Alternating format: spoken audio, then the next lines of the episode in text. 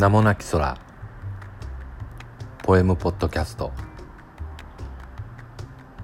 第6回。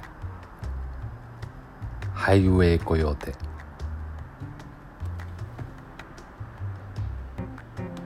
たっぷりのコーヒーを入れて僕らは車に乗り込む。ハイウェイで営業に出るみたいだと君は笑う。羽ばたかなくてもどこまでも滑っていける。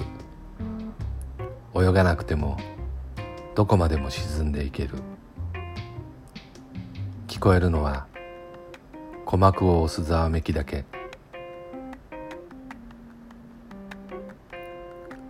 寂しいのと君はささやく。実を言うと僕は先を急いでる。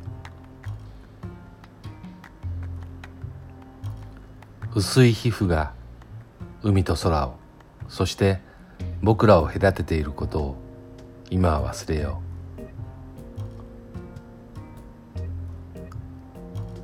何度も繰り返すのに君の眉間の歪みはこれが最後だといつも僕に知らせる。